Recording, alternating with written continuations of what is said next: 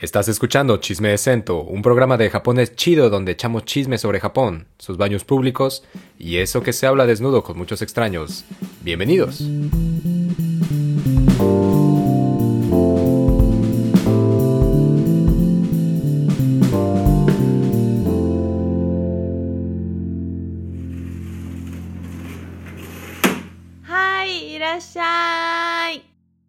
Perdidos en Tokio. Peliculón. O no. O sí. No sé qué creer. Tengo muchas, muchas preguntas. Hay muchas dudas.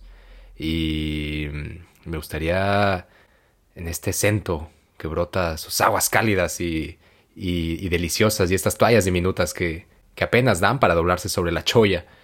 Eh, me gustaría platicar con ustedes. ¿Cómo están? Mi buen Diego, mi buena Momo. ¿Qué, qué pedo? ¿Cómo están? ¿Qué onda, este? Mi estimado Andrés, mi estimada Momis. Pues aquí, disfrutando de la calidez, de la calidez de este espacio y de lo diminuto que son estas toallas. Interesante, interesante. Disfrutando, ¿no? De lo diminutas que son las Pues Sí, sí, sí, Pues porque sí. puede ser como de, como, como, estas toallas me parecen, diría Diego, agrias. Pues es que Pero no. es, es, es eso, o sea, ya estás ahí, pues ya. ¿Qué, qué más te queda? Te ¿No te queda otra? Pues sí. Es, es, es lo, lo último que, que tienes que hacer. Hay que, hay que entregarse al disfrute de estas toallas diminutas. Como, Así es. O sea, digo, las toallas en sí pueden ser bastante, bastante tiernas, ¿no? Uno diría. son- mm, eso, es, eso es, no solo es verdadero, es muy verdadero. Muy verdadero. ¿Tú cómo estás, Mumu? Bien, emocionada. También tengo muchas cosas que discutir, muchas opiniones que compartir sobre Perdidos en Tokio y Lost in Translation. Ah, también podemos hablar sobre las toallas diminutas. Podemos seguir discutiéndolo. Creo que nunca vamos a dejar de, o sea, siempre va a ser un tema de conversación. Entonces aquí dispuesta. Estoy totalmente de acuerdo. Porque además luego son muy cuadradas y no se alcanza, no alcanzan a caber a la perfección en esos arillos para, por ejemplo, para sacar las manos. Es como, güey, ¿Cuáles? Ah, ah, sí, yo de- de- ¿cuáles arillos? ¿De qué estás hablando? Güey, ¿Para qué usas esas toallas tú? ¿No, no traen, no, traen, ¿No traen arillos ustedes? ¿No, no usan arillos en sus casas? Sí, ya, ya, ya, ya ubiqué cuál. Sí, no sé. Digo, no sé, no sé, no sé, no sé qué, no sé qué perdidos en Tokio vieron, qué imagen les dejó. No, sé- no- no sé, qué, no sé qué, qué- cuál fue la que vieron, pero Per- ¿Perdidos en el centro? perdidos en el ¿Dijiste? centro. Ah, güey, ayer la vi. Muy excelente película ahí en, en, en Golden. Muy, muy buena. Fíjate, En las páginas donde la chaviza suele ver esas películas. esas güey. películas en los canales donde la chaviza se desvela. Se desvela para ver esas películas. Sí, sí, hay No, ya, por favor. Este. No, no, no. eh. Pero eso, ¿se acuerdan de la primera vez que la vieron? Por cierto, Perdidos en Tokio o Lost in Translation. Pues yo me acuerdo de haber, haber visto pedazos eh, en mi adolescencia y tal, pero nunca me interesó. Creo que ah, la, la me gustan las películas de la directora Sofía Coppola. Siento que es mejor directora que actriz, definitivamente. No entendieron ese chiste, ¿verdad? Porque ella sale en, en una de las películas del Padrino y hace una actuación asquerosa. Pero en El Padrino, ¿cuántos años tenía entonces? Eh, creo que ella es la hija de Francis Ford Coppola, entonces pues es como que, ay, pues que la hija haga, no sé, que haga la sobrina y como que la matan y ella hace un gesto como, papá, y se muere, pero malísima, malísima. ¿No entendieron mi No, chiste? no lo tengo. Pero, no, es que no la tenía presente como parte de. Sí. Como parte del padre. yo tampoco. es, es mejor, es mejor directora que es actriz. Y, y Quizás su papá se lo hizo saber, como de hija, todo muy bien, todo muy bien con tu, con tu papelón. Este. Toma esta cámara. De ahí empezaron a hablar del conflicto, conflicto de interés en el cine, porque actuó tan mal. No, bueno, no sé. Pero el caso es que, que ella empezó a dirigir y tiene películas bastante buenas. Y cuando me empecé a interesar en como su forma de, contar historias, me, en- me encontré a, Perdidos en Tokio otra vez. La vi, o sea, creo que la primera vez que la vi conscientemente fue antes de que nos fuéramos. No, no, no me acuerdo. La verdad no me acuerdo, pero sí me acuerdo haberla visto antes de irnos a Japón por primera vez. Porque yo dije, no, pues que esta trata de Japón, quiero ver algo de Japón, quiero ver algo sobre Tokio. Eh, muy representativo. Eh, y genera una impresión fuerte porque tiene imágenes muy bonitas y Mm. tiene eh, fondos y paisajes. Lo que uno piensa, o sea, cuando cierras los ojos y piensas en Japón, eso, es eso. Y creo que apela mucho a lo que nosotros creemos que, que es Japón, pero también a lo que creemos que es eh, la soledad o la angustia y conectar eh, con otras personas entre estos sentimientos, pues es una metáfora bastante llegadora, Sí. pero hay que platicarla.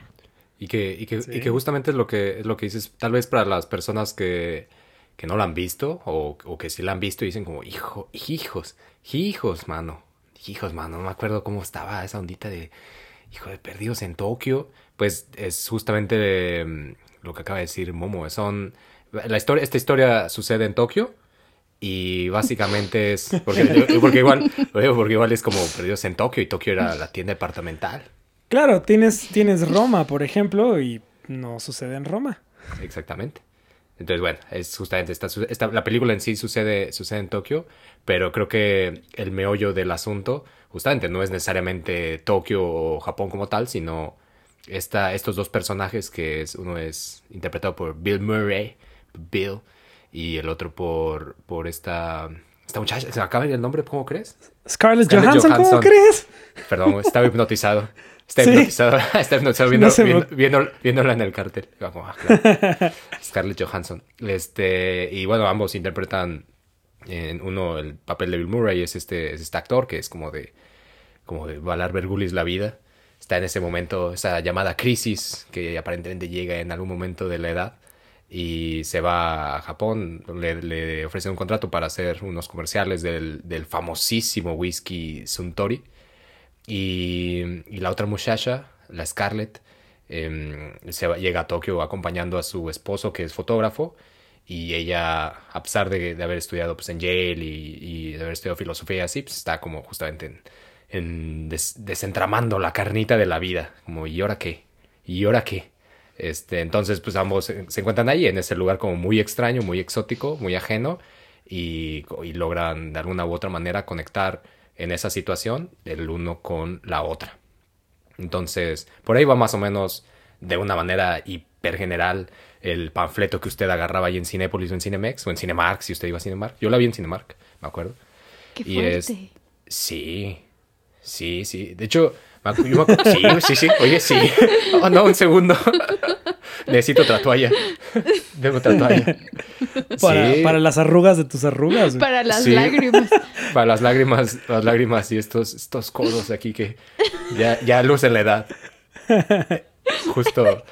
Fíjate, yo me acuerdo, sí, la vi en, en, en un Cinemark y en, en el único Cinemark que había, además, en su momento, ahí en Querétaro. Y este, pero me acuerdo fui con mi papá, pero más por más que por ser eh, una película relacionada a Tokio o algo que tuviera que ver con Japón, fui porque a mí normalmente me gusta ir mucho al cine y solía ir en ese momento dos o tres veces a la semana a, ver lo que fuera.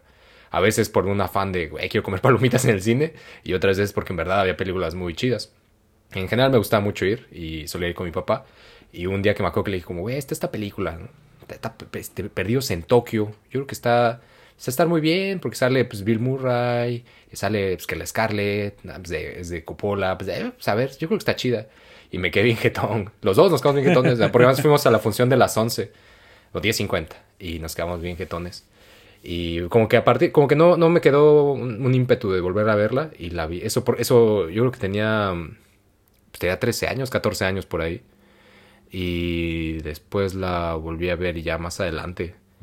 Mm, en general creo que la, la perspectiva fue como, ok, ok. Fue como, ok, este, este Tokio parece muy interesante. Una- para, cuando la vi por segunda vez no había ido todavía, no había estado acá en Japón. Y cuando la volví a ver fue justamente antes también de irnos al barco y, y ahora recientemente. Pero recientemente fue, creo que fue hasta ahora que es como de un segundo. Esa película tiene mucho que decir, no solamente en la historia de los personajes, tiene mucho que decir sobre, sobre lo que es, lo que representa Japón desde esta perspectiva que ofrece Coppola, pero también tiene mucho que decir en la historia y tal vez yo como tal la historia no la había percibido antes hasta ahora y la historia creo que tiene, tiene, tiene también mucho migajón. No sé, como... Mucha como- galleta. Mucha galleta, ándale. Mucha, mucha, mucha galletita y mucho, mucho de qué sacarle, mucho algodón en los calcetines. ¿Cómo, cómo ves, cómo ves, Diego? Pues sí, de hecho es, es curioso porque compartimos una experiencia similar en, en el sentido de que la primera vez que la vimos o la intentamos ver probablemente no capturó nuestra atención al 100%. No, no es por eso que estemos diciendo que es una película aburrida, Sí, no, no, no. pero probablemente es, es una película que tiene una dinámica diferente a otras películas, sobre todo al inicio. Creo que, Sí. creo que es un poco lenta eh, para los estándares de películas en general que, que Sí. estamos acostumbrados. Y, y fue, fue eso mismo, también la, la vimos, de hecho la vimos juntos, eh, Momo y yo. ¿Qué? Eh, sí, ¿Qué? ¿Sí? ¿te acuerdas? Cochis. Sí, justo, justo antes del primer viaje a Japón. Tú, tú la propusiste. Y, y dijiste, ah, vamos a, vamos a verla antes, antes de, pues vamos a ir a Japón. eh, pues vamos a verla. Y hasta donde tengo entendido, todos nos quedamos dormidos. Yo no recuerdo haber apagado esa computadora. Este, y, y recuerdo así como en esta escena del, del aparte es el inicio de, del comercial del whisky, que yo No ya me estaba durmiendo. Porque, Estoy impactada. pues sí, ya, ya vi. Este, y Todos estamos impactados. Yo estuve dormida cuando me la cuando la puse yo. eso, eso indica, eso indica La, esta la situación. bandita que está, que está escuchando esto está impactada también. Ah, ¿qué clase? ¿Qué clase de persona? Sí, entonces, eh, la, ahora sí que la intentamos ver, pero probablemente fue un día pesado y, y nos, nos, nos dormimos. Seguro Este, fue después de, de echar el, ahí el, que el zapateo o algo Sí, sí, seguramente, seguramente. Eh, entonces fue lo mismo. O sea, la primera vez que, la vi como de vamos a ver Perdidos en Tokio, eh, fue así. Quizás también sí había visto estas escenas, por ejemplo, la escena del whisky, eh, algunas escenas de Scarlett, por ejemplo, el- la del karaoke, donde, donde están todos cantando. Sí las ubicaba por- porque creo que hasta cierto punto se volvió una especie de película de culto en algunos círculos. Sí. Em, en ese sentido ubicaba escenas, pero tampoco la había visto bien. Y ya fue hasta después, ah, hasta después que, que la vi con más calma y, ya me tomé el tiempo de pues intentar de digerirla. Y antes, este, hace, hace poquito, como dos meses, dos meses y medio, eh, pues ya la, la volví a ver y pues ya recogí algunas otras cosas que, que no había podido ver antes. Entonces fue, fue interesante. Y creo que es eso, la, la película hasta cierto punto tiene tantas escenas, está llena de tantas cosas, que seguramente cada vez que la, que la vuelvas a ver, o dependiendo la persona que la esté viendo, seguro se podrán leer muchas cosas por ahí. Y creo que eso es algo que tenemos en común, no solamente que empezamos a ver la película y la primera vez que la vimos no, no se presentó este interés, ah, pero también el hecho de que hemos podido ver la película en distintos momentos y en estos distintos momentos hemos tenido una perspectiva que ha ido cambiando, que no sé, como que le hemos agregado más ingredientes a esta ensalada que es nuestra, nuestra perspectiva, nuestros lentes eh, Nuestras gafas.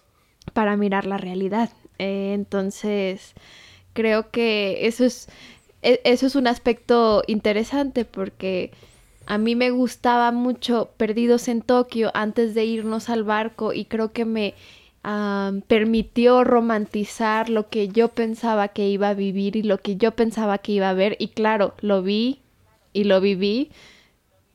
O sea, en No el vi, sentido de pues viví. había un karaoke y, cruzamos eh, este el cruce de Shibuya y el resto no me lo esperaba como pues ajá como como suele suceder. Eh, y al regresar la vi por primera vez o sea esta esta vez hace dos meses que la vi fue la primera vez que la vi después de haber visitado Japón ah, ya dos veces y, y y ya la veo desde como una óptica distinta o como más elementos de análisis, hay más capas ahí, como una cebolla. Sí.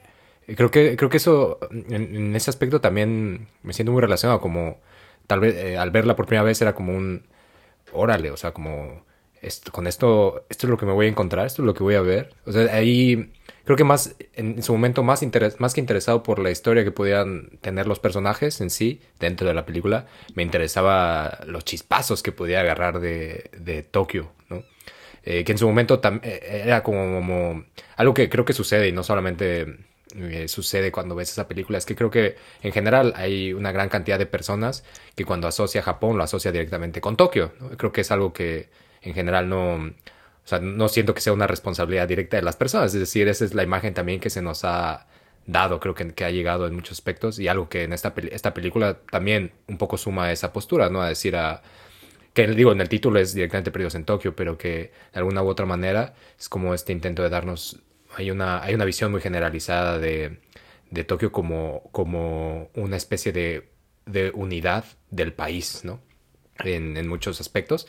Pero bueno, antes de, antes de, de, de haber ido a Japón la vi y era como, ah, quiero ver qué, chispazos alcanzo a ver de, de ese Tokio. Y creo que fue hasta después de haber estado acá y, hasta ahora que es como me interesa pensar más, justamente más a fondo, como qué son todas estas cosas que, se, que se alcanzan a ver, desde qué postura nos las están contando. Eh, también un poco en tratar de, no sé si de entender, pero de pensar sobre la historia que sucede en ese, en ese lugar. Y, y, y y- algo que, que le ha agarrado mucho interés eh, al, ver ahora la película otra vez es todas esas cosas que también están sucediendo y que no necesariamente nos están diciendo que están pasando, pero que vale mucho la pena tal vez investigarlas en, en, en, en otro ejercicio para poder también saber cómo es que llegamos a construirnos esta imagen de Tokio como Japón, ¿no? Y de Japón en sí como este país exótico. Que justo, qué, qué chido que, que ustedes sí tenían esta referencia de Japón, el eh, Japón, Japón. Porque una de mis referencias antes de ir, de ir a Japón también, así, el primer viaje a Japón, era Ghost in the Shell. Mm. Y, y era quizás Ghost in the Shell y el Tokio 3 de Evangelion. Claro. Y es como, Ghost in the Shell se supone que es Japón, pero realmente se basó en Hong Kong.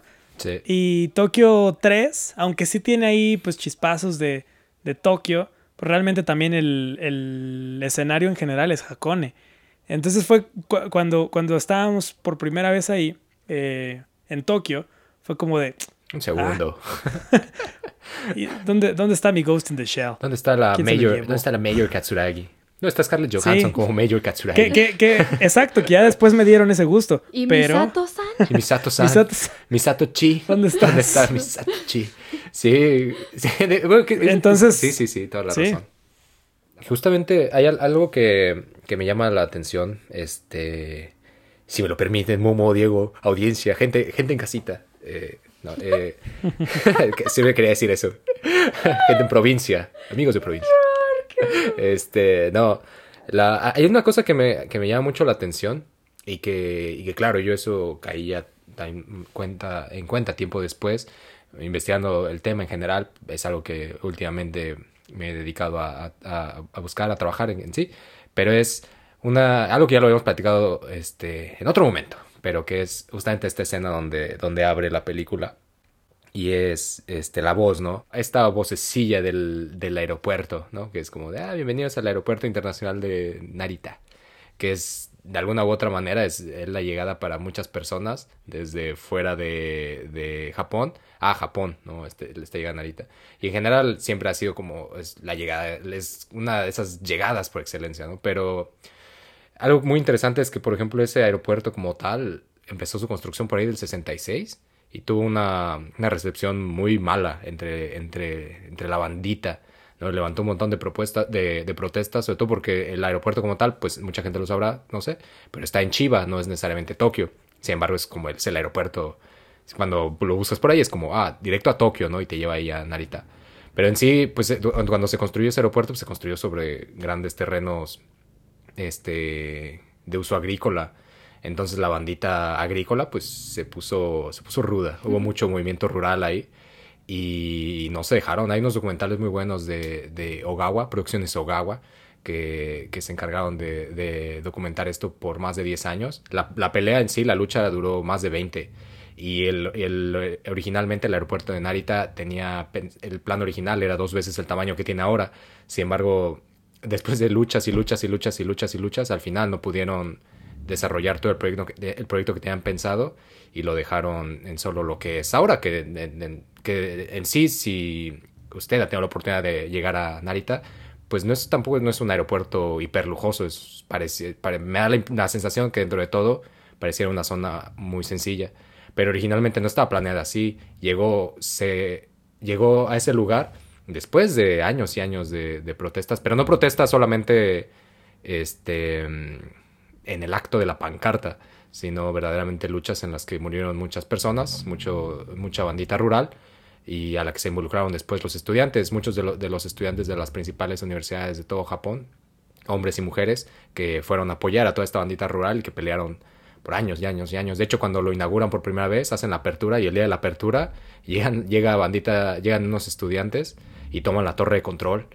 Entran al aeropuerto, lo destruyen casi todo, todo a su paso, destruyen la torre de control y este y al final pues son desalojados pero pero es decir hay hubo mucho revuelo en torno al aeropuerto de, de Narita que a veces no, no, nos llega no y es como la entrada a este mundo a este, lugar moderno a este gran Japón eh, que, que nos deja llegar por ahí pero que detrás de eso hay un pues hay una lucha abrasiva de la modernidad por un poco por deshacerse todas esas cosas que todo ese proyecto que no le sirve no es algo muy eso es algo muy moderno tratar de contrastarse siempre con con lo, con lo, que aparentemente no entra en su proyecto civilizatorio y Narita pues no fue la excepción. Un poco recuerda a, a Tenko, de hecho, en lo, en lo violento y oh vaya que fue, vaya que fue violento. Eso, eso sin duda que es algo que no puede ser sino japonés. La violencia rural y agraria que en su momento estuvo, estuvo muy, es, es, muy interesante, un caso muy interesante que eh, se llama Sandizuka, por si alguien le quiere echar el ojo Estuvo, está locución, está locución. Pero bueno, eso es como, a mí eso es algo que me llama mucho la atención, esa, justamente esa puerta de entrada y, y, todo eso que está detrás del aeropuerto de Narita. Pero después de eso, pues claro, aparecen todas estas luces, ¿no? Las luces de neón que son muy famosas. Bueno, que para mí es algo muy, muy, muy característico del paisaje de, de Tokio, ¿no? Toda esta gran cantidad de luces de neón que, que es una constante, ¿no? A lo largo de, de toda la película, como parte de, del paisaje, ¿no? Como, ¿Cómo ven? ¿Cómo ven? ¿Qué, no, y, qué bueno, qué bueno que mencionas eso en particular, porque creo que hace algo muy, muy curioso la película eh, a la hora de retratar Tokio, que es esa parte de, de, mostrarlo como esta gran urbe, y que justo en la película escuchas este anuncio, pero no ves gran cosa del aeropuerto, porque pareciera que el aeropuerto no responde a esta modernidad, a este... a, esto que, que es tan sorprendente, que es tan tan tecnológico. Y de hecho te, te, corta directo, o sea, ya llega, llega al aeropuerto y de repente ya está en este en Shinjuku. Sí. Y entonces es como, güey, son dos horas, o sea, del aeropuerto hasta Shinjuku. Y, y en, en, esas dos horas justo estás, o sea, ves el campo y ves, y ves este, muchas cosas que están muy alejadas de los edificios y de, y de lo urbano. Sí. Y esta, este recorrido, ¿no? Que se hace ya en Shinjuku, en Shibuya, es, es algo que siempre, siempre aparece en las películas. Y por ahí, en este, todavía está, está para poder ver en, en internet. El, hay una, un, un dorama que, que, está basado en un manga que se llama, este, ¿cómo, cómo le llaman aquí? La cantina de medianoche. En, Ah, en español. este- Es, es Tokyo Diner. Sí, sí. eh, Midnight Stories. Midnight Está en Stories. Netflix. Sí, está en Es Netflix. buena. Y la escena de entrada de, de, esta, de este dorama es exactamente la misma Sí. que la escena de entrada de Lost in Translation. Sí. Es el mismo recorrido en Shinjuku, las mismas escenas. De hecho, me gustaría Es ponerlas. cierto. Me gustaría ponerlas así un- a, cua- a- a un lado a lado porque, porque es lo mismo. No Sí, Usan los-. Usan el mismo trayecto. Sí, sí, o sea, no digo que sean iguales, pero el trayecto sí es el mismo. Sí, sí, sí. este, Y, resaltan los mismos lugares de siempre, ¿no? Digo, está bien, son los lugares típicos, pero se me hace curioso. Eh, en, ese sentido, y lo que, y lo que comentas va, va muy de la mano, ¿no? Que, que representan este Tokio eh, moderno. Y en la misma película, también en, en Perdidos en Tokio, pues está esta parte, ¿no? De la- las escenas en Kioto, que, que te pintan un Japón completamente distinto y, y que se ha venido representando también esa idea, ¿no? Como Tokio urbano y el resto de Japón. Sí. Porque también es muy curioso, el, el Tokio urbano es una parte nada más, es, es toda la parte que está eh, al este de Tokio. Pero el oeste de Tokio, y, y lo hemos platicado brevemente en, en episodios como eh, Shinsengumi, Shinsengumi. este, el oeste de Tokio son montañas Sí. y son... Es, es, es puro verde y son ciudades pequeñitas y son zoológicos y cosas así. Sí. Eh, no es el Tokio que siempre estamos viendo en Perdidos en Tokio. Se me hace curioso esa parte. Y os- yo me acuerdo de cuando llegamos, ah, después de un vuelo de que 14, 15 horas, Sí. ya estábamos devastados y estaba amaneciendo. porque Bueno, yo, había- yo había bebido en ese vuelo. Fue- fue un- fue un ¿Bebiste? Yo también. Sí, A mí sí, me dio pena. No, hombre. A, a mí me dio pena, pero, pero debía, debía haberlo hecho. Debía Debiste, haber debiste. pedido una Sapporo o una Kirin o Asahi, lo que sea. Había creo que Total. Asahi, no recuerdo. Ah, pues, No, yo no Sí, me acuerdo. sí había. Sí, va. Asahi. Y- Y es, Sí. que, y es que ese vuelo es buenísimo porque es el de ANA. Bueno, total, o sea, hay, hay dos... Estoy obsesionada con ese vuelo. Son dos vuelos los que salen de la Ciudad de México a Narita y salen a la misma hora. Es, uno es de ANA, otro es de, de Aeroméxico. Y llegan también a la misma hora y estaba amaneciendo. Estábamos sentados juntos, ¿no, Diego? Sí. Y, y- Había servilletas con olor a matcha. Ajá, de té verde, bien bonitas. Me encanta esa aerolínea, vayan. Bueno, ya, perdón. Total, es que llegamos y sí, o sea, ya estaba amaneciendo cuando estábamos aterrizando y es de... ¿Y los edificios? ¿Dónde está? ¿Dónde está el cruce de Shibuya? El cruce de Shibuya, perdón. No, Croce, fíjese que no hay aquí, señorita. Y- ¿A servir al croissant? ya- Famoso croissant. Y ya salimos, ya con nuestras maletas y todo, después de que confiscaran a Andrés por su, Tu tequila, su ¿no? aspecto de tatuajes Además y de- de barba, todo rudo. Pues voy a llevar un cargamento. Es como, metan todas, todas sus maletas, nadie va a sospechar de él. ¿Llevabas Señor- como tres veces lo permitido en alcohol o cuánto? Sí, era como, señor, ¿trae, trae, trae- trae- trae alguna de estas bebidas? Eh, no, no, ninguna. ¿Podemos checar su maleta? Ah, bebidas. Sí, bueno, bueno, bueno, bueno. Este, sí, bueno, una botellita por ahí de vino. ¿Un- un- ¿Una? Sí, bueno, unas, este, unas, unas once. ¿Once de, de, de cuánto? Eh, de dos litros. Ah, ah, caray. Ah, caray. Y usted, ustedes ya del otro lado como, eh, pinche güey, está tardando un chingo, güey. ¿Quién sabe? Yo creo que está con... pues, ¿Quién sabe, quién sabe qué haciendo? Y yo ahí pagando. Pero estuvo bien, e- estuvo bien porque a, a ti te quitaron puras botellitas de cerveza que llevabas. Sí. O sea, bien, o sea, hubiera estado mal que hubieras llevado como el alcohol duro que llevábamos, o sea, que yo demás. llevaba en mi maleta. El agua rasa Pero- ahí. El Tonayán. Y, y bueno, pues Pero, total, ya sí. con nuestro equipaje salimos y que viene un camión y ya nos va a llevar a Tokio. Y Yo, ¿cómo? ¿No estamos en Tokio? No, estamos en, estamos en Shiba, ah, está afuera. Y yo así de, pff, Me mintieron. o sea, Mentiras, mientes. llorando por dentro, pero era más mi cansancio de, ya pasaron 15 horas, ya quiero estar en el, cru- en el cruce de Shibuya. Iba a decir cruce otra vez. Este, pero, pero sí es, es algo, es, son de las cosas que descubres una vez que vas. Sí, que estás ahí, Y, ajá, que, que el aeropuerto para llegar a Tokio no está en Tokio. Sí. Y que no todo, o sea, ni siquiera todo Tokio es como lo ponen en Lost in Translation y mucho menos Japón. Sí. Entonces Sí, creo que es- son de esas cachetadas de realidad o... Pues sí, o sea, Ah, temas que, que uno descubre Ah, mi cara. y que se van, se van revelando sobre la marcha. ¿Qué Sí. otra revelación tuvieron? Yo creo que mucha- hay una, hay una, algo que me da como, o sea, algo que me pareció muy, muy, muy curioso, muy particular. No por, no, no- tal vez no es una, epifanía, pero es una de esas cosas que se van repitiendo una y otra vez. Y es, hay una, es- está esta escena, ¿no? Donde llega este güey, el Bill, cuando llega al hotel y lo reciben, ¿no? Todos como de, ah, ¿qué tal? Mucho gusto. Y todos le dan su tarjetita, así como con las dos manos, ¿no? Y tal te va la tarjetita de presentación. Y ese güey como de, ah, sí, las va recibiendo todas, ¿no? Y ese güey pues como de, ah, sí, sí, sí. Y le dan su omiyage, su, su, el clásico regalo que se le da a las, a las personas. Y, y me acuerdo que también esta, esta sensación justamente de, creo que todas las personas que conocí, también, también porque estaban relacionadas a este programa, pero me ha pasado con personas que no, o sea, que conozco en otros lugares, siempre hay una tarjetita dispuesta ahí para atenderse, ¿no? Así como de, ah, ¿qué onda? Andrés, mucho gusto. Y es como, ah, oh, carajo, yo no tengo nada para darte. Soy solo un mensajero de nada. Lo siento. Pero, o sea, eso, eso me, me, me pareció muy, muy particular.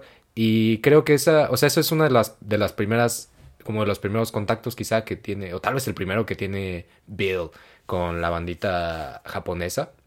De dentro, o sea, ya no solamente con Tokio, ¿no? Sino con japoneses, japonesas dentro del territorio. Y, y creo que eso es una práctica muy común, ¿no? A lo largo de la película, es decir, nos vamos, todo el contacto que, que- que podemos hacer con, con la bandita del Japón es a través de, de uno o del otro, es decir, es a través de, Bill o a través de Scarlett. Y, y no hay necesariamente dentro de la película un espacio para que sean la, la misma bandita japonesa la que nos introduzca a, a lo que sea que sea esas cosas que no pueden ser sino japonesas, ¿no? Sino que inmediatamente el vínculo, el puente siempre es a través de, de, de esos dos personajes, de, el de Bill y el de Scarlett, ¿no? Además, es.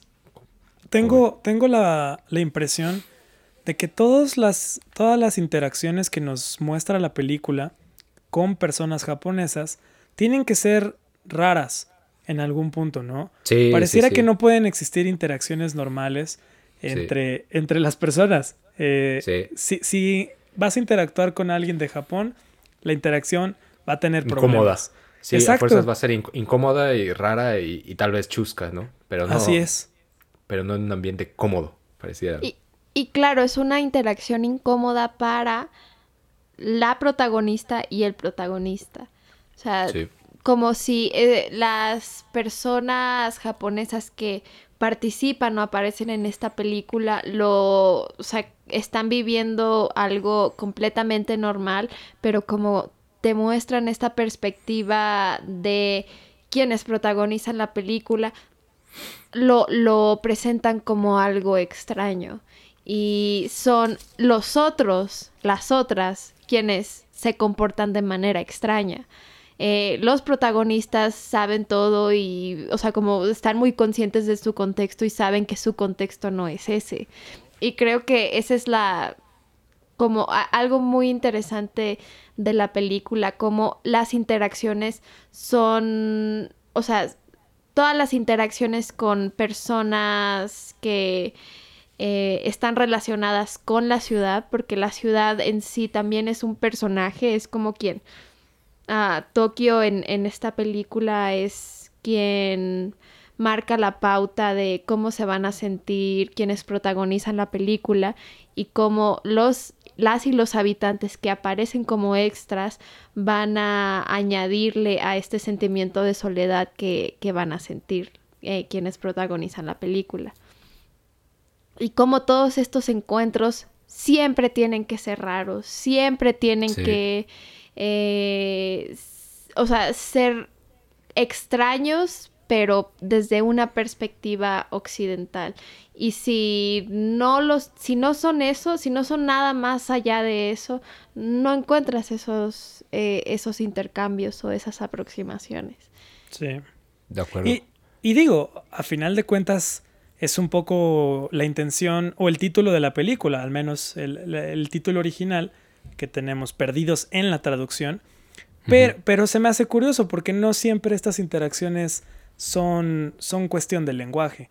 Y, y aunque pareciera que es la intención de, de, Sofía poner, de la directora, poner esta, esta cuestión de el lenguaje es la barrera, me da la impresión de que por ahí se, se cuelan otras cosas, eh, que no sé si es culpa precisamente de, de, la forma en la que está dirigida, sino de, de la forma en la que se ha aproximado a, a, la cultura japonesa y a otras culturas ajenas a el, el poder que, que, es Hollywood en este caso. Sí. Y, ajá, y creo que es una aproximación cómoda de Hollywood hacia... No, bastante hacia lo desconocido o en este caso hacia Japón. Sí, claro. Eh, o sea, creo que se quedaron, o sea, la tal vez la intención de la película fue que la ciudad sea eh, tenga este papel de hacer sentir a las y los protagonistas como completamente alienados pero a la vez, y, y, tan, o sea, que sea suficientemente desconocido, pero no tanto para que sea complicado de grabar o que sea complicado de visitar. Sí, claro. Porque, Además, pues, sí, es que justo me da, me da, la sensación, por ejemplo, de que, de que dentro de todo, este, es lo que habíamos platicado, ¿no? Es como esta, esta película no, no, no está sucediendo, este, no es como, ah, perdidos en Nagoya, ¿no? No es, no es ah, perdidos en Hokkaido, perdidos en, en Ejime.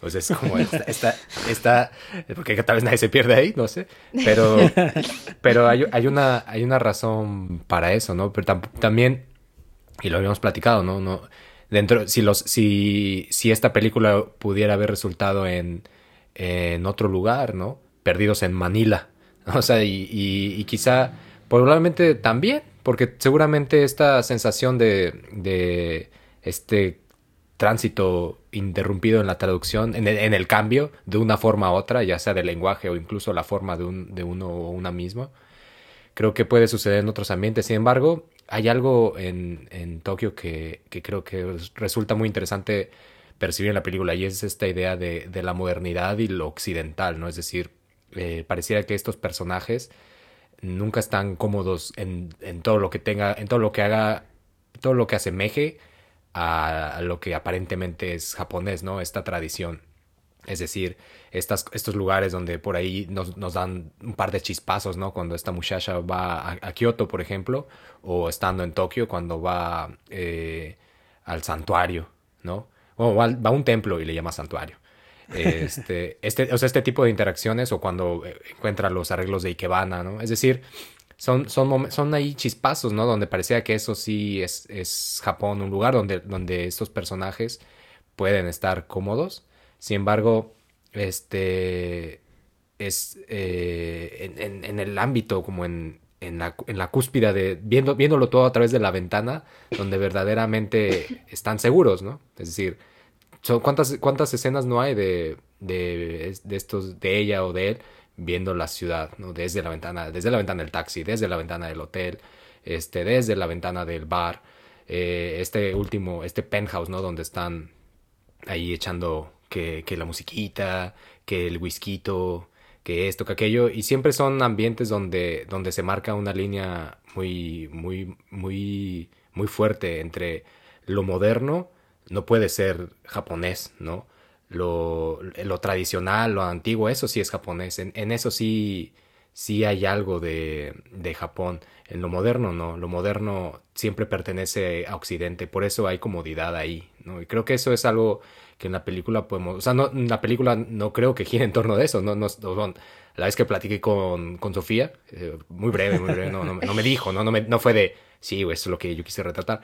Sino, creo que es algo que que en general aparece, no por, no por la película, creo que es una temática, es una relación que suele suceder en las eh, en todas estas interacciones de lo que de lo no japonés y lo japonés en el aspecto de lo japonés lo que sí puede ser japonés es lo tradicional lo que es moderno no es japonés y creo que no sucede así creo que de alguna u otra manera eh, la modernidad ha sido un fenómeno que si bien sí está regido mucho por la construcción este, eurocentrista y después el proyecto civilizatorio de Estados Unidos después de la guerra, eh, hay muchas, muchas de las características que, muchas de las perspectivas modernas que encuentran, que van encontrando su propio rumbo desde el Japón para el Japón.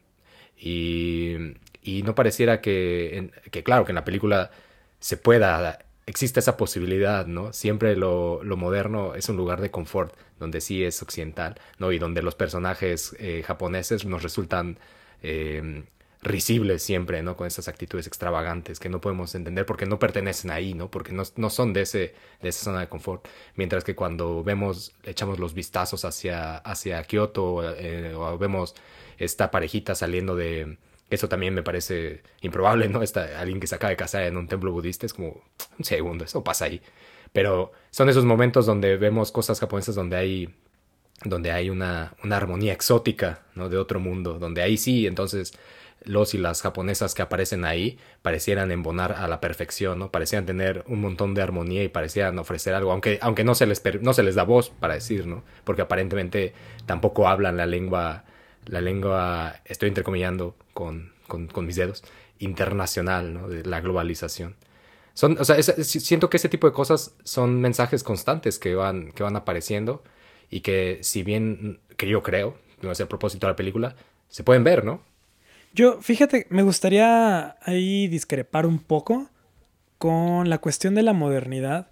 Creo que más bien esto de la zona de confort se queda un poco a veces ya en medio, porque muchas veces Japón y lo mismo, regresamos a Japón, Tokio es representado a veces también como lo ultramoderno, ¿no? O lo supramoderno. Y, y tienes estas Pero eso es lo tecnológico. Por eso. Eh, bueno, sí, tienes todo. Pero no lo, pero, pero no lo moderno como en, general, como este, como este fenómeno, ¿no? De, de la creación de, la población y todas esas cosas. Sí, Ajá. sí, sí, sí. Sí, como lo, sí, lo, estaba yendo Sí, pero justamente, pero viéndolo desde esa perspectiva a la que, a la que, a la que ibas, totalmente concuerdo. ¿no? sí, porque este, no hay como puntos intermedios. Exacto. Siempre es o el, o el Japón súper tradicional eh, de los templos y el Japón de los robots, ¿no? Entonces, en ese sentido... que baila ahí. Eh, ándale.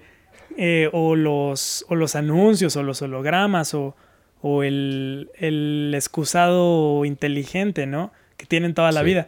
Pero creo que es eso, o sea, parece que muchas veces la zona de confort se encuentra también en, esa, en ese punto intermedio. Y, y se me hace bastante curioso que incluso desde Hollywood siempre se ha presentado a ciertos sectores de Oriente de esa manera. Y, realmente creo que solo, solo sería justo, ¿no? Algunas eh, grandes ciudades de China, Tokio y probablemente Singapur o algo por el estilo, ¿no? Sí, sí, sí, sí. Y este, y no sé, o sea, creo que dentro, justamente dentro de todo eso es como, es la, es la, de alguna manera, pues es la imagen que nos dejan que nos dejan agarrar, ¿no? Que nos dejan ahí palpar como de, mira, toma, toma, solo toma este migajón. Y ese migajón que podemos sacarle ahí al, bolillo, a la telera, es lo tecnológico, es lo que aparentemente vale la pena ver de Tokio, que es lo que decías al principio, ¿no? Es como, ¿cuántas? Creo que, creo que son como seis o siete veces que ponen el cruce de Shibuya. Es como, güey, qué necesidad, ¿no? Y cuando sale este Scarlett a dar que ahí el rol, va ahí, solo va ahí, ¿no? Y es como cruzan ahí. Y si están eh, ella y él cotorreando, va, inevitablemente llegan a, Shibuya, ¿no? Y es como cuántos, cuántos lugares no hay que percibir de Tokio, ¿no? Cuántas cosas no hay, ¿no? Y la, esta la interacción que podemos ver de, en general de, de Tokio como algo más que solamente eso tecnológico es escasa, así escasísima. Y este y parecía que el único lugar que se nos ofrece un poquito más es Kyoto, ¿no? Y, además llegas a través del, famosísimo Shinkansen. Em, el tren bala. sí, eh, sí, el, tren bala. Entonces, este, creo que hay, claro, hay un, hay un, montón de este tipo de elementos que además, pues, se, cargan un, montón más con, con todas estas eh, escenas que terminan siendo, mm, que pareciera que es como un, a mi sensación, ¿eh? no estoy diciendo que así sea, pero que me parece como si eh, en su momento Bill Murray, sobre todo es, creo que siempre es casi siempre es a través de, del buen Bill o del mal Bill, no sé, pero como que lo termina poniendo a él como siempre como un, por encima, ¿no? Un poco como de, ah, como, hey, lo que estás haciendo es, es absurdo, ¿no? O sea, no, no checa. Y no creo que tenga, no creo que esté necesariamente eso relacionado con la crisis que el personaje tiene, que ese es otro tema, que en sí creo que la, esa parte. Hay una escena, por ejemplo, donde curiosamente es bebiendo el famosísimo sake o nihonshu en, esta, en estos famosísimos este, o choco de madera o estas cajitas de madera que cuando se sincera, ¿no? Eh, eh, ella y él, que es como de, ay, güey, no, es, es, normal esta crisis. Y para, para mí esa escena es muy valiosa, o sea, es decir, tal vez esa, ese, ese momento es un momento en el que, al menos yo personalmente, con esa película, es un momento que me gustó mucho, que es como de, güey, pues yo me he sentido así, es como, claro, como en qué momento, esta clásica pregunta, ¿no? ¿Y, ¿Y, tú qué haces? ¿No? Y es como, pues no sé, un chingo de cosas, pero ¿a qué te refieres, no? Con que, como, como si esa fuera la pregunta que desenmascara al sujeto, a la sujeta. Y para mí esa, esa escena es, es, muy poderosa, pero siento que no es necesario haber cruzado todo lo demás para llegar hasta ahí. Es decir, no me, no siento que, que el hecho de, hasta cierto punto, a veces ridiculizar a, la bandita eh, japonesa, así como, ah, todos son pequeñitos, ¿no? Ahí está las escenas del elevador, ¿no? O, no, o este, la clásica, o sea, siempre es muy repetido, ¿no? Esta idea de que no puede, de que no se puede pronunciar ahí la R y la L, ¿no? Esta distinción imposible. Es decir, son, es, una, es una sobrecarga de estereotipos que no creo que sumen necesariamente al, al camino que les toma llegar ahí. Y, y, y, para mí ese es un momento que me gusta mucho en la película, ¿no? Pero no estoy seguro que lo otro sea vital para eso, ¿no? No sé, ¿cómo, ¿cómo, ven? Y sí, porque plantean, creo, creo que, y, y regresando a esto que estaba diciendo sobre um, cómo a medida que hemos visto la película, lo hemos visto desde distintas perspectivas, siento que mientras más veo la película, más siento que el o sea, más me cae mal el personaje de Bill Murray. Sí, ¿no? A mí también. Uh, porque está, es totalmente indispuesto a sí. conocer o a dar un poco de sí o, o, o digamos, escoger sus batallas para sí. sacar la chamba o para hacer lo que tiene que hacer ahí en, en Japón.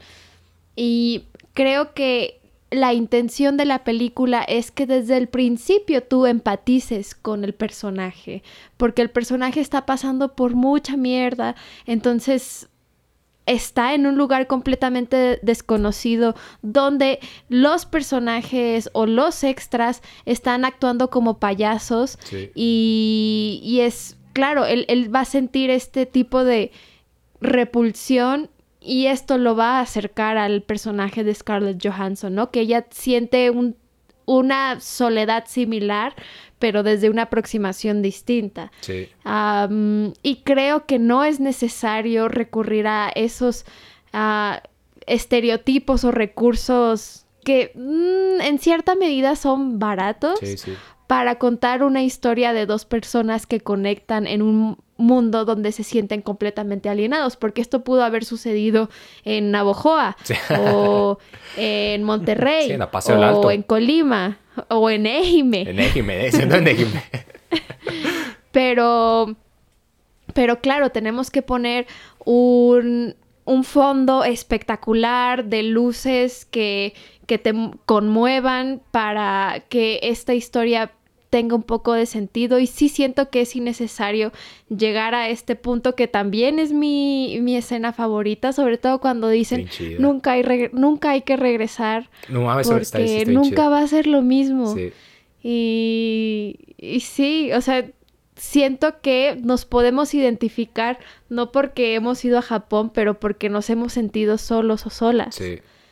Y creo que eso, o sea, eso conecta mucho con eh, la, la, audiencia, ¿no? Y no es necesario recurrir a estas, pues sí, a estos estereotipos baratos. Eso por una parte y por otra, y creo que eh, tal vez no viene mucho al caso ahorita, pero también decir que oh, sí, sí. Eh, el hecho de que nos estemos resistiendo tanto a, a, los estereotipos de esta película no es porque, o sea, en mi caso es, no es porque yo se, sepa más de Japón o porque yo tengo muchas experiencias que respaldan mi sabiduría y mis conocimientos y yo sé que Japón no es solamente el cruce o croce de Shibuya, pero, pero porque no, no sé si se refiere más a, nuestra sensibilidad o como al corazón que le ponemos a, eh, a, a este lugar que pues nos hizo sentir muchísimas cosas, pero creo que sí es importante decir que pues, o sea, e, esto no se deriva de mi experiencia que se puede reducir en que como o sea, 20 días que estuvimos, o sea, que he estado en, en Japón eh, completamente y pero, pero aún así es, es una mirada, o sea, estos días o estos recursos y las personas que hemos conocido en el camino creo que nos han dado suficientes herramientas para decir, ¿sabes qué? Bill Murray, o sea, por favor, ve a terapia. por favor. Eh, o sea, hazle caso a tu esposa, escoge el rojo y ya. Sí, maldita sea. Esposa, es como, güey, por eso tu esposa te odia. Maldita sea. que, que sí hubiera sido además este, más fácil, ¿no? En estos tiempos, solamente mandar una fotito por WhatsApp y aquí está el color. Pero no, o sea, a lo que iba es que realmente estoy de acuerdo contigo, momis. No, también, y, es, marcar una cuestión, no creo que estemos o tengamos que elegir una posición de esta película es buena o mala por esto o esto, ¿no? Sí. Pero pareciera que es lo correcto en general. Eh, evitarnos, no solo porque sea Japón, porque, porque adoramos Japón por las experiencias, o sea, creo que es en general algo que ya se tiene que ir eh, eliminando en general de, de, de estas representaciones de, de la cultura, eh, estereotipos que, ya no tienen lugar, que, se han impuesto a través de muchos años, pero que no solamente contra, contra Japón, sino contra todas esas otras culturas que se han representado de tal o cual forma, creo que es lo correcto, simplemente, ¿no?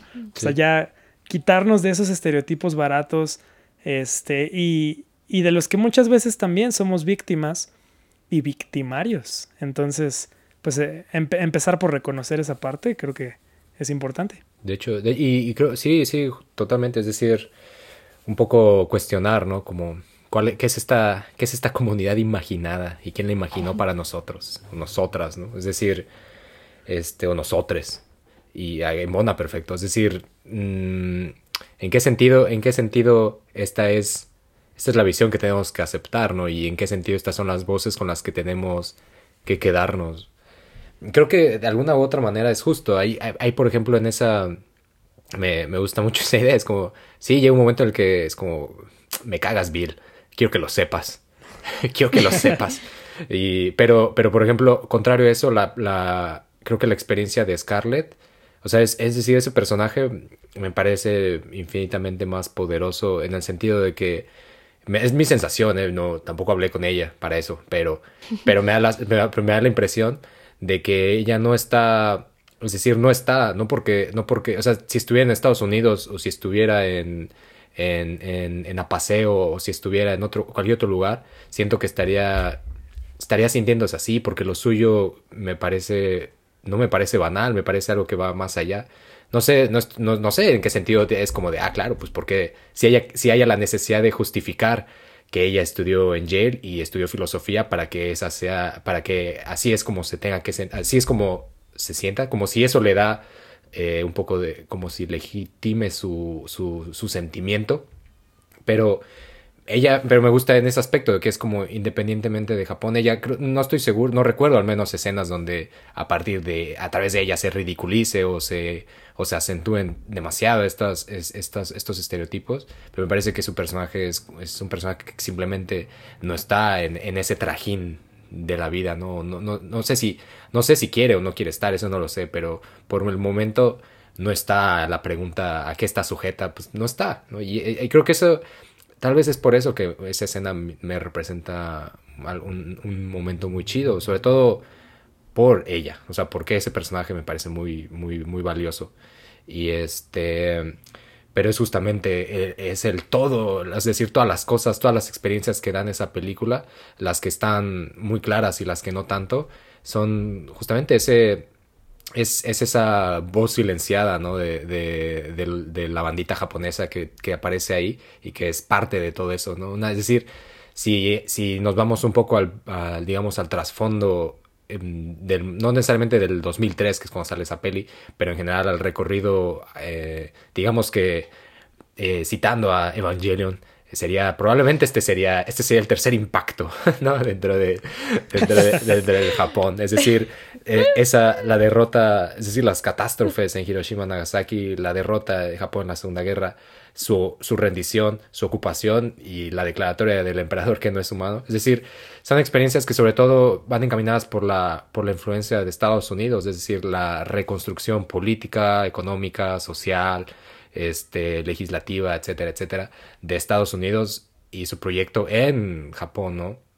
Y pareciera que años después, es decir, eh, la década de los 50 está marcada por el tratado de paz entre, estas, entre estos dos países, donde es como, bueno, yo puedo tener a mi, a mi ejército aquí y no hay pedo, este, y tú, Japón, no puedes tener un ejército este, solamente fuerzas de autodefensa, ¿no? Yo me voy a encargar de, todos los asuntos, de todos los menesteres militares tuyos. Y luego, y además, yo tengo, puedo hacer y deshacer de bases militares aquí, ¿no? La confirmación de estos acuerdos, este, la intervención de Estados Unidos, bueno, la, producción de Estados Unidos de, esta, de la guerra de Vietnam y la participación indirecta de Japón en ello, su boom económico a partir de eso. Es decir, son muchísimos los factores que pareciera que simplemente en 2003 llegan a llegan a materializarse en este tipo de relaciones que no son solamente en esta película, es decir, hay un montón de, de alguna u otra manera, las personas que llegamos de fuera y pasamos un momento, muchos momentos en Japón, estamos también contagiados por esas, estas interpretaciones, ¿no? Que se hacen desde, que se hacen cuando estás ahí, pero también se hacen desde afuera con todo este tipo de películas.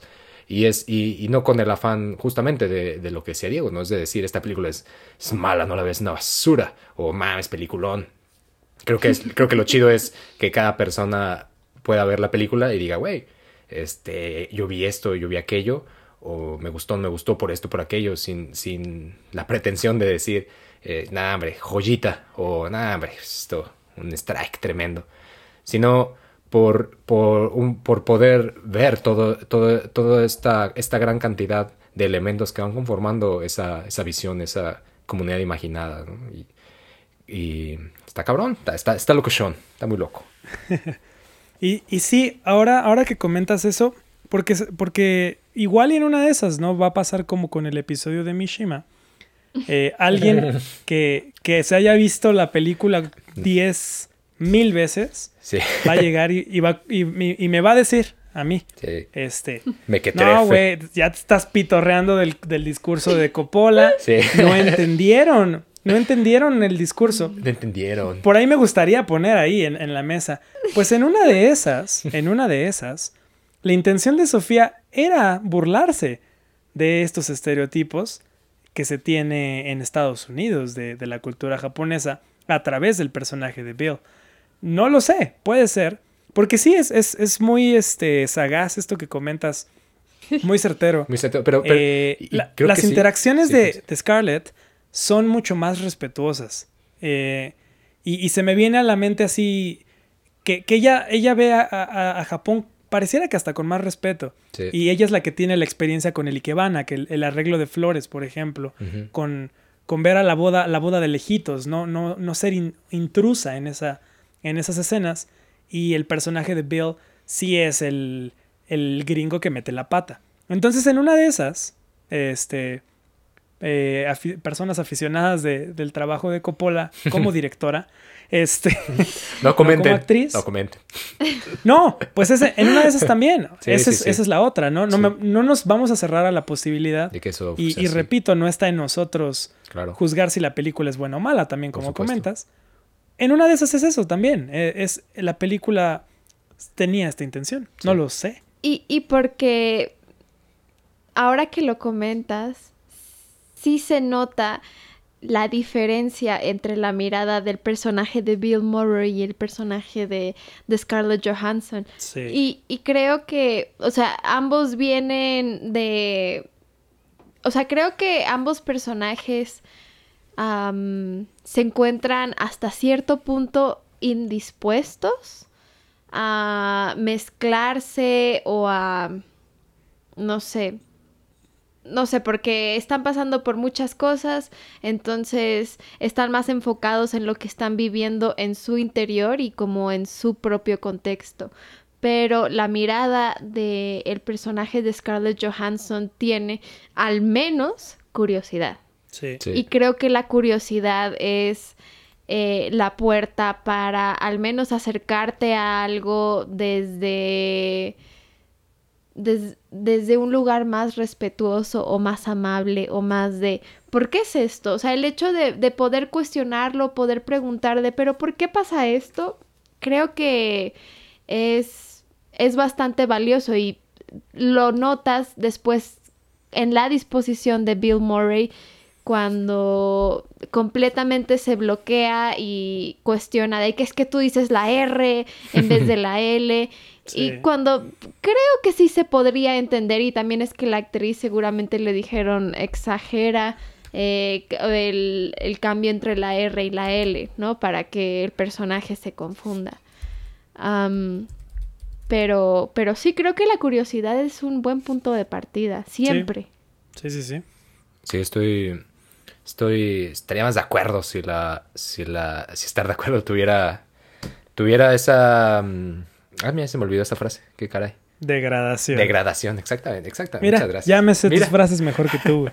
Ay, qué, am- Este. güey, qué amable. Es que estaba. Estaba, estaba pensando. Qué en un mon- amable. Qué amable. Oh, pero, pero qué agradable. Güey, qué agrio, güey. Qué, qué agrio. Es que estaba, estaba justamente pensando en, en lo que estaba diciendo Momo. Este, y, y lo que, y lo que decías de esa, esa posibilidad, esta, esa, digamos, sería como esa vuelta de tortilla. O esa otra Esa posibilidad. otra lectura, claro. Sí, Sí. que puede ser, ¿eh? O sea, yo creo que de alguna u otra manera, no solamente Sofía Coppola y esta película, es decir, casi, casi, casi todas las producciones tienen de alguna u otra manera esa, esa salida, ¿no? De decir como, como no, güey, yo estaba, no era, no, no, ese no es el mensaje que quería buscar, este- era este y aquel otro. Creo que, creo que ahí hay mucho valor en, en, en echarle un ojo o dos a la película, ¿no? En el hecho de que de que, por ejemplo, como lo hablamos al principio de este programa, fue viéndola una y otra vez que van saliendo diferentes cosas, ¿no? Y no porque y no necesariamente porque sea una en sí una película eh, demasiado compleja o demás, sino porque también las personas vamos cambiando, ¿no? Conforme va pasando el tiempo. No solamente en temas relacionados como, ah, es que antes no había ido a, a, Japón y ahora ya fui y entonces ahora sí puedo, pues puedo agarrarle el hilo a, la- esta camiseta deshilachada que es la película, sino como son, son, vamos cambiando y nuestras experiencias seguramente nos hacen tomarla desde otras perspectivas, desde otras posturas. Y si además existe la posibilidad de haber estado en, en Tokio o en otras partes de Japón, pues seguramente se pueden dar ciertas lecturas, ¿no? De, de, la- de cosas que van pasando alrededor. Si luego además dices, güey, es que me interesa saber, este, pues más sobre la historia de Estados Unidos, de Japón, del, del momento, de, de esta relación y más, pues seguramente van cambiando muchísimas, muchísimas, muchísimas cosas y, y, y no, y, y no podemos saber, o si, si podemos saber, si le echamos un telefonazo, no, no, pero es difícil, es difícil en estos momentos, saber qué, des- qué sabe Sofía Coppola de todo esto, ¿no? Y con qué intención lo hace, pero creo que eso es lo chido, que de alguna manera está ahí la película y conforme nosotros podamos extender nuestras experiencias, agrandar nuestras experiencias, tener muchísimas más en torno a muchas otras cosas que, que, a veces tal vez no nos damos cuenta, pero es esto que decías, ¿no? Estas, estas comunidades imaginadas, todos estos elementos culturales que de una u otra manera nos forman y conforman como sujetos de algo, de la nación, de, de la tradición, de, esas, de ese tipo de cosas.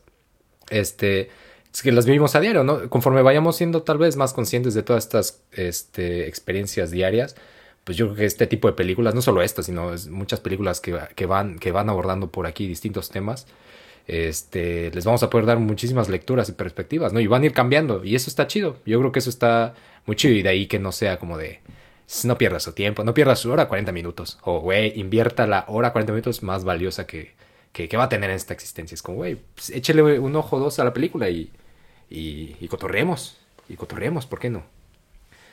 O sea, yo pienso que si es una hora 40 minutos, inver- o sea, que se invierten bien.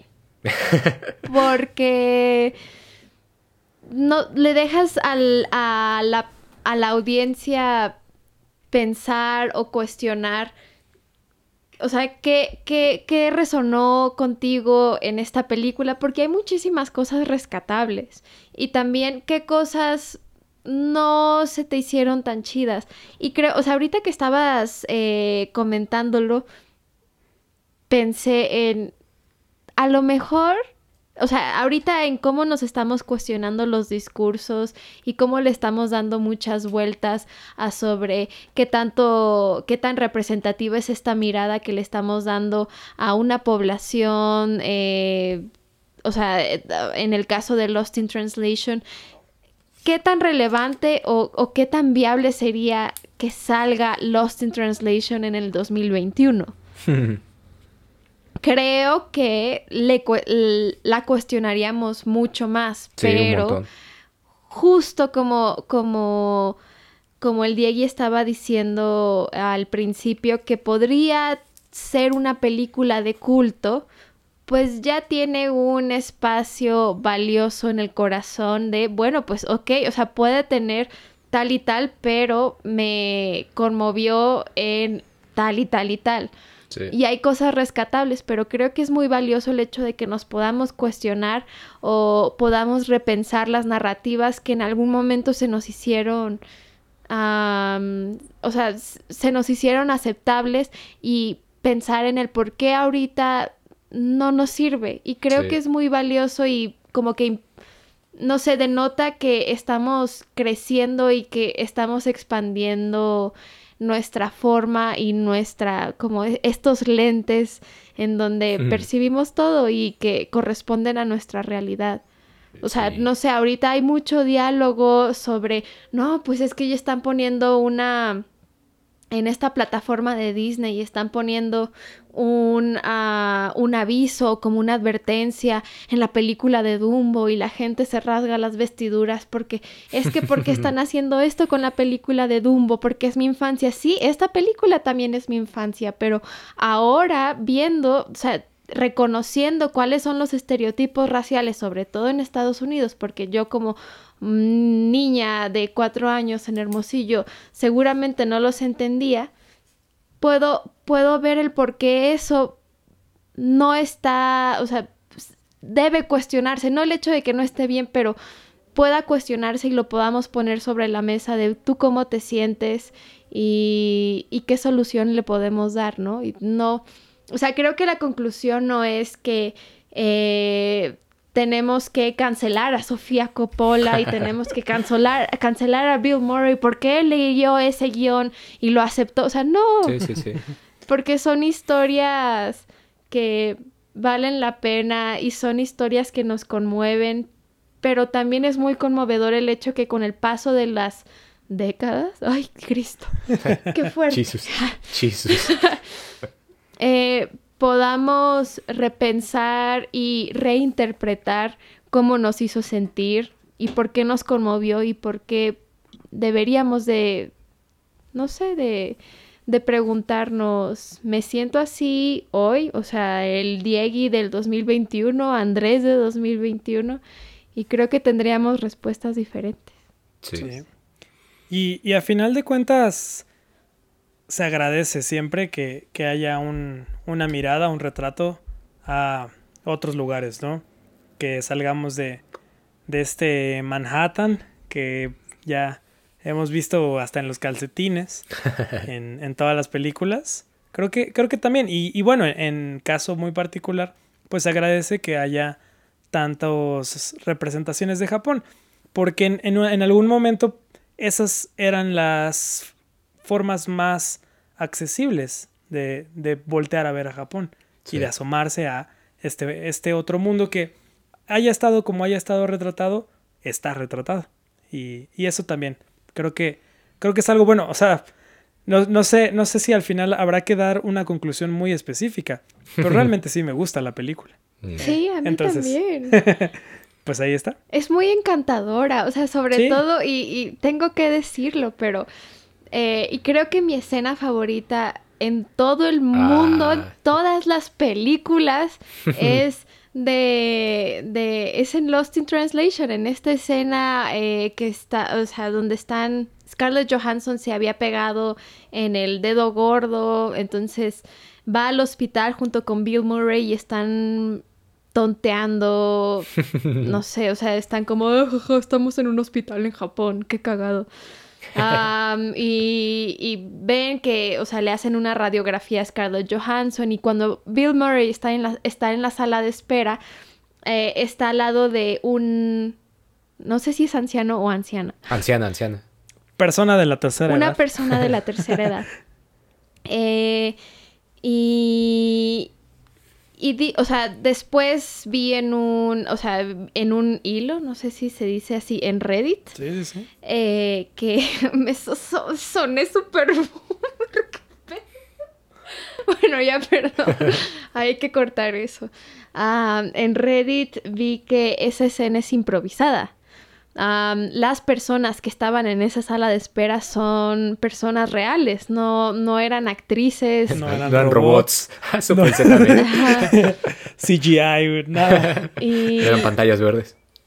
Y, y- y esta persona le pregunta a Bill Murray, ah, ¿cuánto tiempo llevas en Japón? ¿O hace cuánto llegaste en Japón? A Japón. Y obviamente, o sea, le pregunta en japonés, él no le entiende, repite lo que dice. Y hay dos señoras atrás que se empiezan a atacar de la risa. Ah, y que son las hijas o son parientes de la persona de la tercera edad que está ahí en como en el, en el primer plano. Y es una, es, es de las escenas más sinceras que he visto, porque sí es completamente auténtica. Y qué bonito que, o sea, a lo mejor y el resultado, cómo ilustraron a Japón en la película, no nos parece, o sea, o no, o- no nos deja satisfechas o satisfechos, pero al menos sabemos que en este acercamiento hubo algo auténtico y creo que eso para mí, no sé, o sea, e- e- es- esa escena es buenísima. Por favor, véanla. Y, y voy a, voy a, voy a darle, voy a, voy a hacer un comentario sobre eso que es que, que podría ser un poco audaz, pero creo, me atrevería a decir Maldito sagaz. que, que Bill Murray eh, se salió de personaje en esa escena. Y, y lo ves y su interacción no es, no es, no es el personaje de la película, Sí, ¿verdad? es de la persona, el Porque- actor. Porque justo aquí estaba esta mirada curiosa que no tenía Bill Moore o el personaje, personaje. ¿Cómo se llama? ¿A todo esto? No me acuerdo. No, no nadie Bob, se acuerda. Bob, Bob. Bob. Bob. Ah, sí. Bob, Harris. Harris. Exacto, no es Bob Harris. Ajá. Es Bill Murray. Y, y eso, es, eso creo, se me hace cool. Tienes toda y, la razón. y tiene, tiene, agrega esto que dices. O sea, esta es una escena muy bonita en general. Es, es muy bonita. Y a- a- a- ahí voy a, voy, voy a terminar. No les voy a decir cuál es mi escena favorita. Les voy a decir la escena que tenían que quitar de esa película. Que tienen que quitar de esa Ay, película. ya sé cuál. Ya saben cuál. Completamente innecesaria, completamente... Es, es la razón por la que esa película probablemente no la puedes ver en quinto de primaria.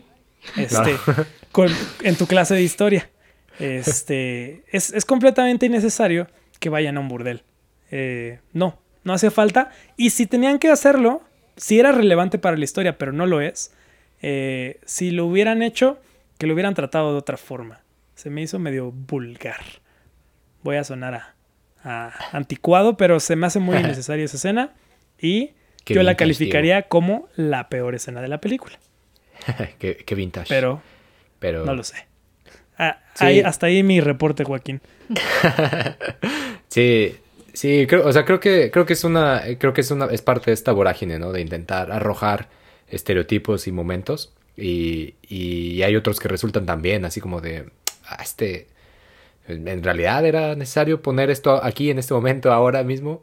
Y, y, y esa brinca, obviamente esa escena brinca muchísimo, ¿no? Brinca muchísimo y no pasa nada relevante ahí, creo. Más que eso, más que la sensación de que, de que es como de, un segundo, ¿a dónde va esta película? O sea, es decir, ¿qué, cuál es, ¿qué intención trae, no?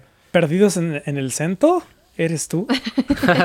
que, que digo que aprovechando ese, que aprovechando esa, esa, justamente ese periodo en el centro, la única, el único momento pareciera que como, que como Bob Harris, Bob Harris, Bob Harris se sincera con la audiencia es tomando la ducha en el centro, que es cuando habla con su, con su esposa, ¿no? Que es como de, ¿sabes qué? Así como de, ¿cómo estás? Y se queda como en silencio y le dice, Estoy harto, ¿sabes qué? Quiero comer comida, quiero comer comida, comida nutritiva, quiero comer comida japonesa, ¿no? Y empieza a soltar toda la sopa.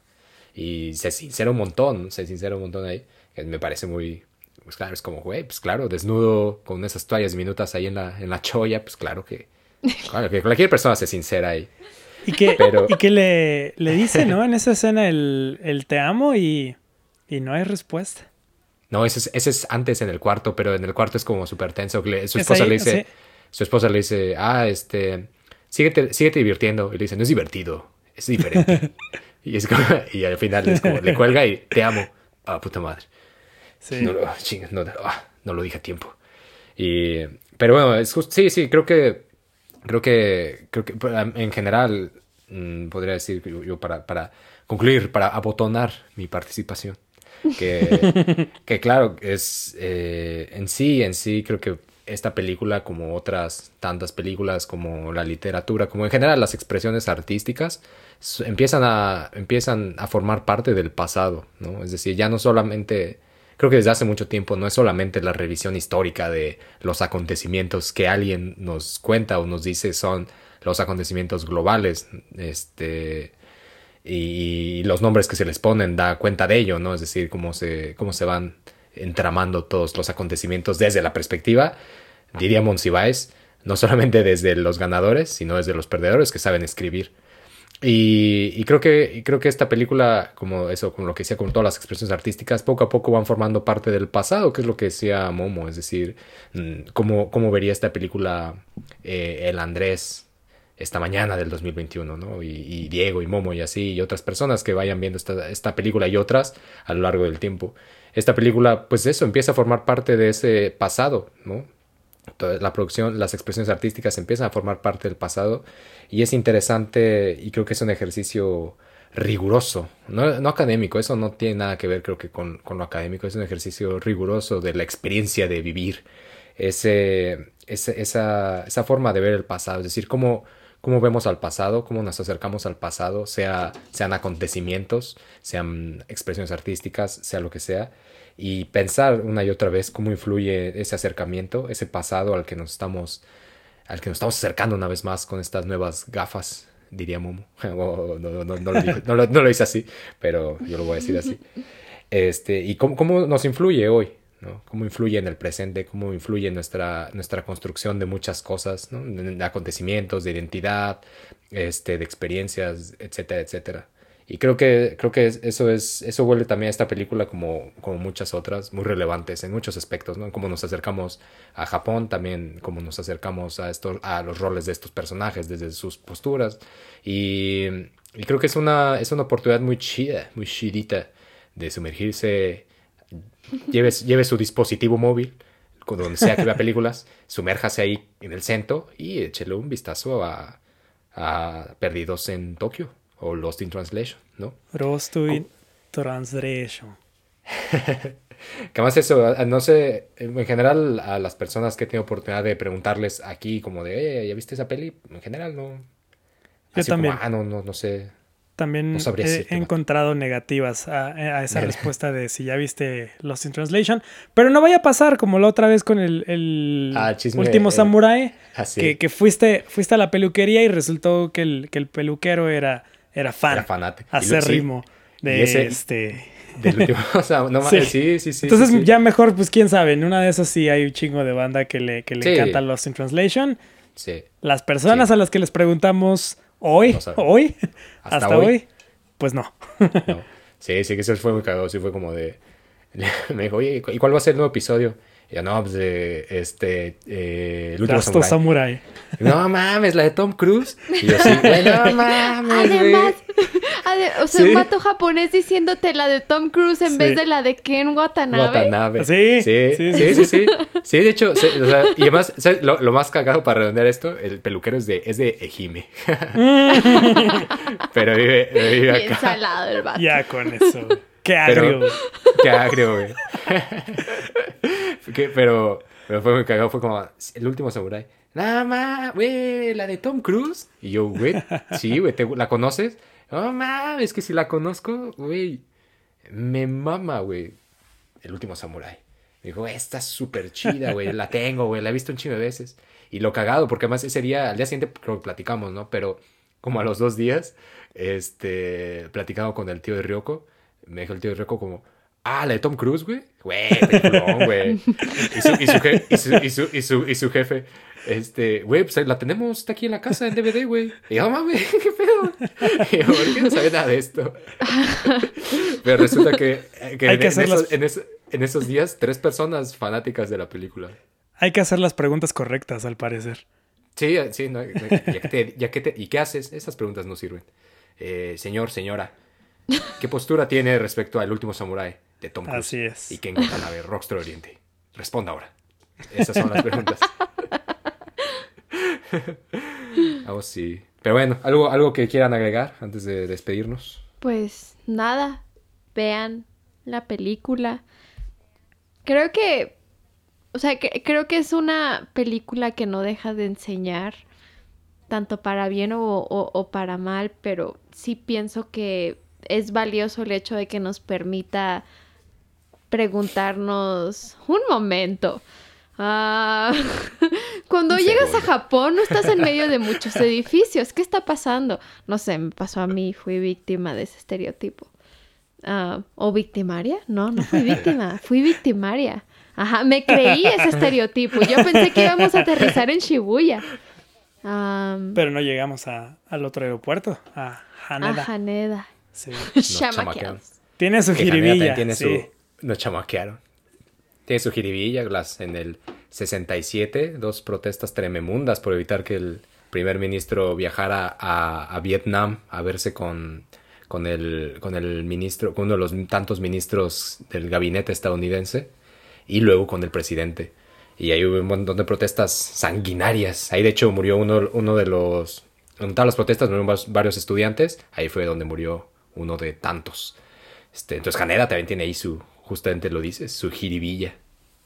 Su, habrá, Habrá que dedicarle su tiempo. que dedicarle su Sí. tiempo. Hay Algo, que analizarla y cuestionarla. eh, sin duda. Algo, algo que, que quieras agregar, mi buen Diego, antes de partir. Pues sí, me, me gustaría más, más que, que otra cosa, también me gustaría saber eh, películas, series, representaciones de Japón que haya por ahí, que la bandita diga, no, es que así como este peluquero de Hime, que diga, no, güey, el último samurái de Tom Cruise. Peliculón, me güey. Me, me gustaría también, eh, recomienden, recomiéndenos películas. sí, Eh, para nada. Hemos visto todas las películas de y sobre Japón. sí, Entonces, póngalas. siempre, siempre encantados, encantadas de sus recomendaciones. Y pues gracias. Estoy de acuerdo. Te estoy muy de acuerdo. Sí, yo también creo eso. Este, dejen sus comentarios aquí abajo sobre, sobre eso, sobre otras películas que aborden esto. Que nos dejen ver una parte de Japón y, y, estará chido porque, pues, oye, nunca está de más echarle un par de ojos a, más películas y poder seguir echando el, chisme sabroso, rico, ahí, aquí el- mientras echa el cento, mientras echa la, la ducha. Dirían en Evangelion, eh, la lavadora de la vida. Y lo diría muy bien, Misato. Este, pero bueno, pues, pues qué chido, qué chido que pudimos sumergirnos hoy en el centro. Este, si quieren, si quieren seguir echando chisme así chido del, de migajón, eh, sobre todo esas cosas que no pueden ser sino japonesas, pues recuerden visitar nuestra página de Patreon, que es www.patreon.com. Ya le iba a poner como cuatro Ws. Sí. Patreon.com, diagonal, Japón es chido. Ahí pueden hacerse parte de, de Japón es chido, nos pueden apoyar para seguir llevando la chisma a la sobremesa. Y pues hay material muy chidito, tenemos este chats donde podemos seguir, extender la, la, la chismación. Y este, y sobre todo, pues nos echan un montón la mano y hay cosas muy chidas ahí sucediendo. Eh, también nos pueden seguir en Facebook como Japón es chido. Pueden dejar sus comentarios como ya lo sugirió el buen Diego aquí en, en, en YouTube. Los leemos todos o no. Los tres siempre le Todos. echamos el ojo. ¿O no? Todos y cada uno. Oh, sí, a todos y cada uno. Y este, y es muy chido, es muy chido. Este, que participen con nosotros. Y eh, me gustaría mucho, me, me- me encantaría saber. Es algo que, que, me- que- que está aquí, que tengo- me acongoje el alma. ¿Dónde te pueden encontrar, mi estimada Momo? Ah, Ah, caray. En LinkedIn, no. High five. Eh, MySpace. esta pregunta siempre me pone nerviosa. Am, porque yo tengo un Twitter que no es privado ah, y se llama Momontserrat-bajo. Ah, pero tuiteo como dos veces al año, entonces. Pero ya se viene el, ya se viene el primer tweet del año, entonces. Para que te- para Hay que esperarlo con. Coming soon. para que te esperen, para que te sigan. A huevo. Y a, a ti, mi buen Diego, ¿dónde te pueden encontrar? Pues como siempre, ah, en YouTube, como Diego de la Vega, que, que a ver si me encuentran, siempre es lo mismo, es, es como un reto, eh, escribir Diego de la Vega en el buscador, esquivar todos esos videos del zorro y ver si por ahí anda.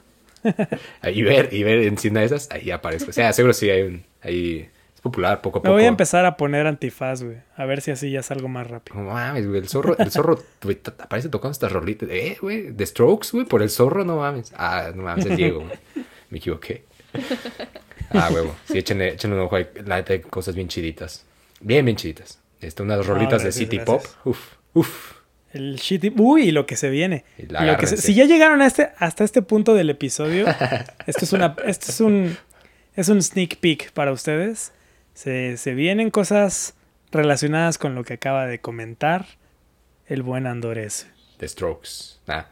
Con el City Pop. el City Pop. El shitty pop, que, que a mucha gente le, le encanta, ¿eh? Qué chido. Eh, Voy a poner por ahí, pero eh, entre esa mucha gente me encuentro yo. Este, Sí. No, a mí- nos encontramos. A mí me, me, me recuerda mucho a una, a una, a una frase que dijo Momo. A un ta- posiblemente puede haber sido uno de esos tantos tweets. Eso, uno de esos dos tweets que pone al año. Pero me gustó mucho la forma en la que alguna vez lo expresó. Como me hacen. Dijo algo así. Y, y corrígeme, eh, perdóname si lo digo así escuetamente horrible. Algo como. Voy a estar atenta. A ver, cu- ¿cuáles son tus palabras? A ver, rójalas, como- Aguas, ¿eh? Aguas. Como me hacen, me hacen sentir en un lugar en el que nunca estuve. O sea, como esa nostalgia. Ah, sí. Sí, es como, ah, claro, mi, mi recuerdo falso de 2035 Sí. en Oh. Tokio. Cuando estuve en Blade Shanghai. Runner. Oh, sí. Sí, Sí. es, es, es una nostalgia sobre un recuerdo que no se vivió. Es, es Está chido. bonito. Sí. Está chido, Sí. pues, pues para que estén atentos, atentas, porque se vienen cosas tremendas. Y también, este, posiblemente, si usted está disfrutando este, este chismecito a través de Spotify, Google Podcast, eh, YouTube o todas estas plataformas donde la chaviza escucha sus podcasts, pues ya sintió el calorcito tremendo del, del centro burbujeante. Pues eso es porque la tremenda, la mítica Xiomara Santa Cruz eh, nos hizo esta bonita ilustración, que es la que están percibiendo a través de YouTube y la que están sintiendo a través de Spotify y esas plataformas. Así que síganla en arroba hola la Mara. Echen un ojo porque su trabajo está siete veces muy chido. Eh, a mí me pueden encontrar en, en Instagram como solo Andoresu, solo guion bajo Andoresu. Y pues nada, eh, muchas gracias por escucharnos hoy, por sumergirse al chisme del Cento. Y, y pues nada, este es un programa de Japón es chido, donde pues nada más ni nada menos echamos chisme sobre Japón, sus baños públicos y todo eso que se habla desnudo con muchos extraños. Bye. La pegó con el chiqui bombón y hasta Hong Kong se escucha el reggaetón ton. Pausa Baño, comercial baño, mientras baño, al baño, baño. Pausa comercial Baño, mientras baño, Diego va al baño. Baño. Baño, baño, baño. Baño, baño. Después de ver a Scarlett Johansson de espaldas. Era lo que es- te iba a decir, es- exacto. Este, es- es- Y muy específicamente, no es, o sea, sí es de espaldas, pero técnicamente no le estamos viendo la espalda. yo le estaba viendo la... Y es muy a propósito esa, esa escena, o sea, no, no es, no es novedad. No es novedad, no es novedad. Y, y de- No es novedad. Por eso usalo- usaron la tela que usaron. No es Exacto. No, además, o sea, de hecho, el- esa escena está, esa escena está pensada, no es, no es improvisada. es que el uso, de, el uso de la camiseta azul es, es un recurso muy, también muy dado para, para las no primeras recuerdo la escenas. camiseta. camiseta azul, ¿cómo no? Bueno. bueno, es un recurso, es un, es un gran recurso. El uso de las camisetas azules. Este, para abrir una película.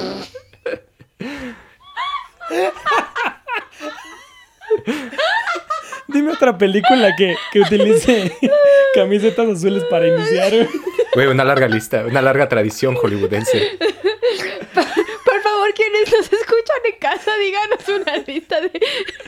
Si alguien ve una camiseta azul a la hora de, de iniciar una película, por favor. Güey, es- Llámenos. fue una tendencia, fue una tendencia muy utilizada entre, entre el 2000, 2000 y 2003, sobre todo con esta, híjole, con este año nuevo, ¿no? Este nuevo siglo.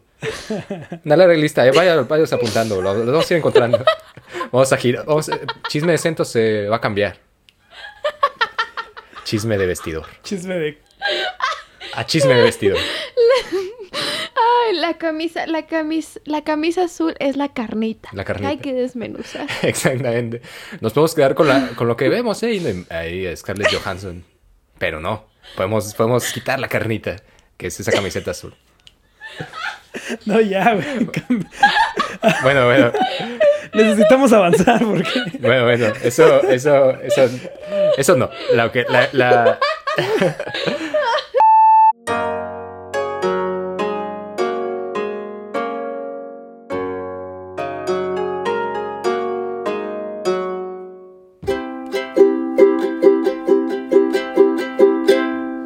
Japones chido.